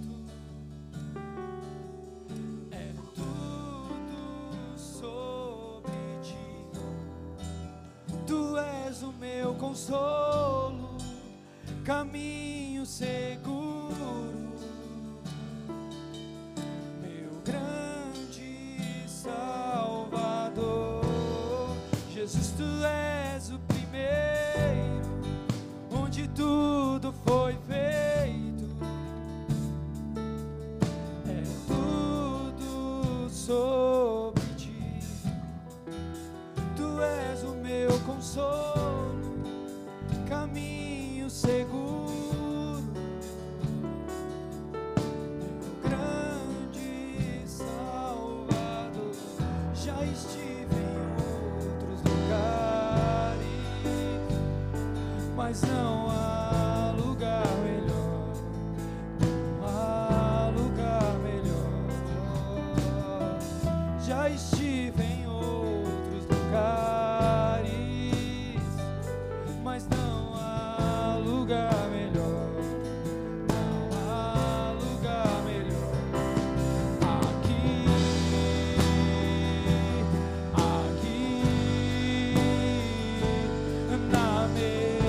do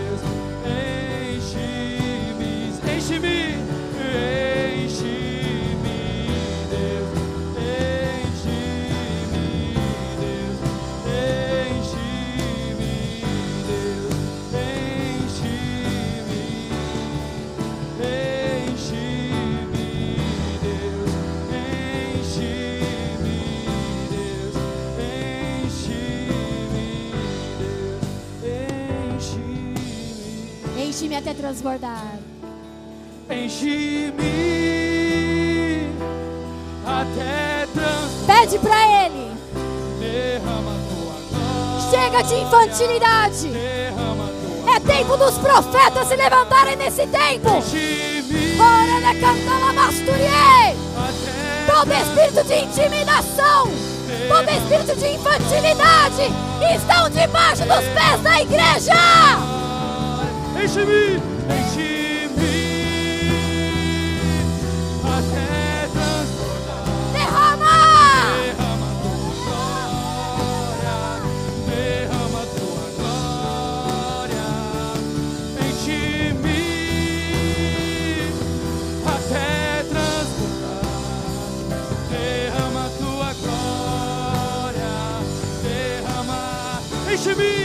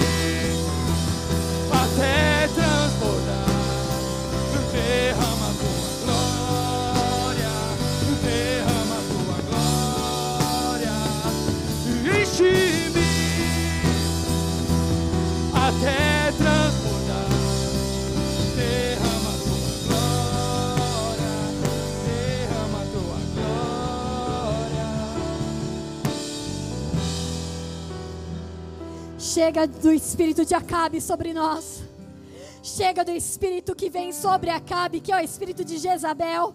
Ah, sobre nós o espírito de Jesus Cristo, o espírito de Deus. Ah, da palavra profética, aquele que vem para corrigir, aquele que vem para exortar, aquele que vem para apontar e mostrar os bons frutos. Senhor, que a nossa boca não se cale mais. Ah, que o nosso ensino não se paralise mais. Que nada nos pare, nem a profundidade, nem as coisas do presente, nem anjos e nem principados. Ah, Senhor, que nada nos separe do teu amor, que nada nos separe do teu chamado, que nada nos separe do teu propósito sobre as nossas vidas. Chega de sermos crianças. Chega de brincarmos de casinha dentro da igreja. É tempo de homens e mulheres maduros e cheios do Espírito Santo de Deus se levantarem sobre a face da terra e levarem o fogo, e levarem a unção, e levarem a cura, e levarem salvação.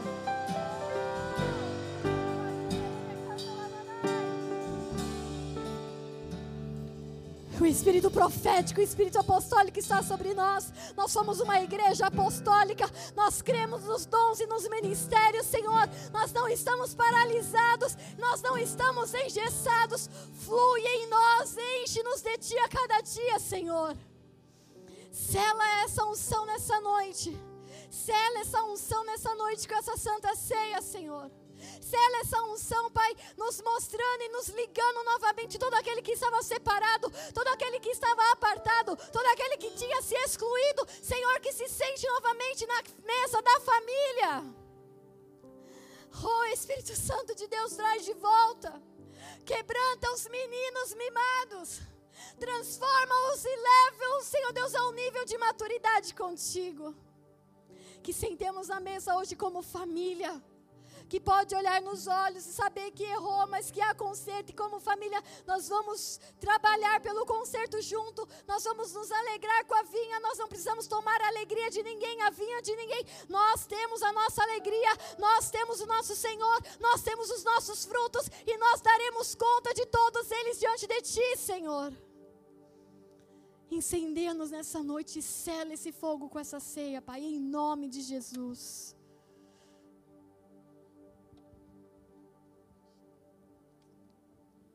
Alguém não recebeu? Levanta a mão que a gente dá um corre até aí. Ficou alguém de fora? Todos pegaram?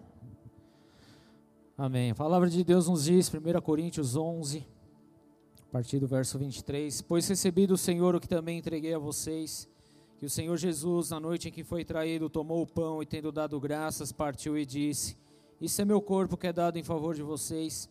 façam isso em memória de mim. Da mesma forma, depois da ceia, ele tomou o cálice e disse: Este cálice é a nova aliança no meu sangue. Façam isso sempre que o beberem em memória de mim. Porque sempre que comerem deste pão e beberem deste cálice, vocês anunciam a morte do Senhor até que ele venha. Portanto, todo aquele que comer o pão ou beber o cálice do Senhor indignamente será culpado de pecar contra o corpo e o sangue do Senhor. Examine-se cada um a si mesmo, e então coma do pão e beba do cálice. Até aí. Vamos consagrar esses elementos a Deus. Pegue seu pedaço de pão, seu suco de uva. Levante ele, vamos orar. Senhor, nós consagramos diante de Ti, Senhor, esses elementos, declaramos aqui o Teu poder, a Tua unção e a Tua glória, quebrando e desfazendo toda e qualquer forma de malignidade. Sabemos, meu Pai, que nesses elementos não há poder algum, porque o poder está no nome de Jesus, mas assim nós o fazemos porque o Senhor ordenou que assim acontecesse. Por isso, Senhor, rendemos a Ti toda a glória e toda a honra por essa ceia por todo o simbolismo, por tudo aquilo que representa, para a glória do teu santo e soberano nome, Jesus. Amém. Comamos o pão juntos, igreja.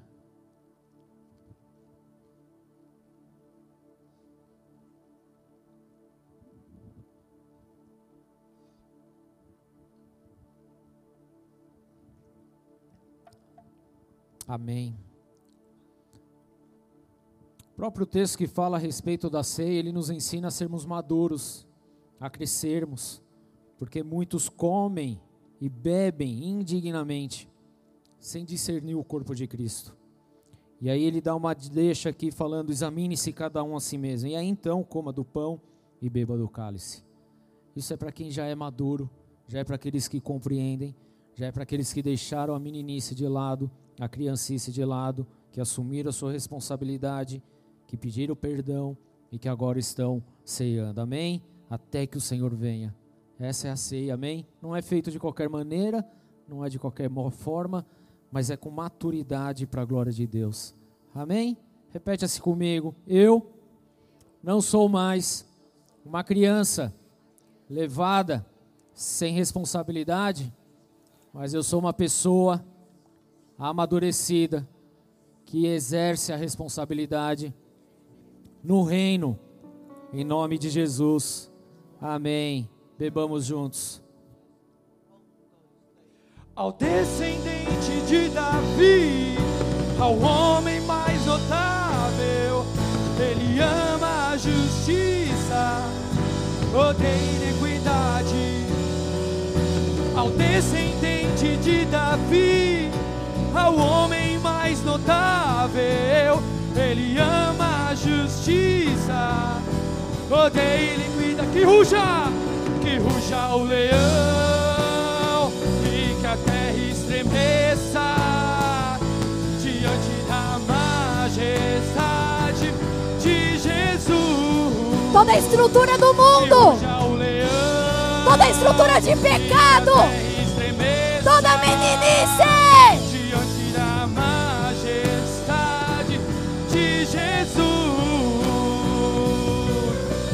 Ao descendente de Davi, o homem mais notável. Ele ama a justiça e odeia, odeia iniquidade. O descendente de Davi, o homem mais notável. Ele ama a justiça, odeia iniquidade. Que ruja, que ruja o leão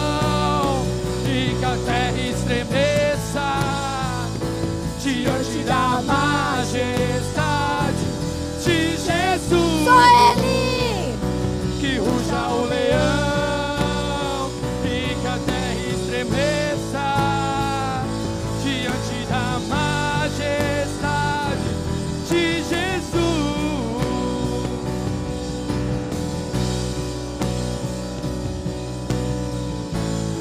Eu quase dei um fora agora. Oh Jesus, a gente vai poder voltar a fazer isso em nome de Jesus algum dia? Levanta a tua mão então no alto. Os anjos estão pegando aí na sua mão, que o dele já está com álcool em gel. não tem, não tem, não tem vírus, não tem bactéria no céu. E declara comigo, Senhor, eu saio daqui como uma pessoa madura. O espírito que agia em Acabe não pode mais agir em mim. Eu fecho toda a brecha e me comprometo a corrigir os meus comportamentos. Os céus são testemunhas, anjos e demônios. Então, Espírito Santo de Deus, me ajuda, me transforma, me ensina, porque eu não vou abrir mão do profético que foi colocado na minha vida, em nome de Jesus. Oremos juntos o Pai Nosso. Pai nosso que estás nos céus, santificado seja o teu nome. Venha a nós o teu reino, seja feita a tua vontade, assim na terra como nos céus. O pão nosso de cada dia nos dai hoje. Perdoa as nossas dívidas, assim como nós perdoamos aos nossos devedores. E não nos deixe cair em tentação, mas livra-nos do mal, pois teu é o reino, o poder e a glória para sempre. Amém. Que Deus os abençoe para uma semana poderosa, para uma semana de atitudes, para uma semana cheios de frutos dignos de arrependimento e bons frutos em nome de Jesus. Amém, queridos. Que Deus os abençoe.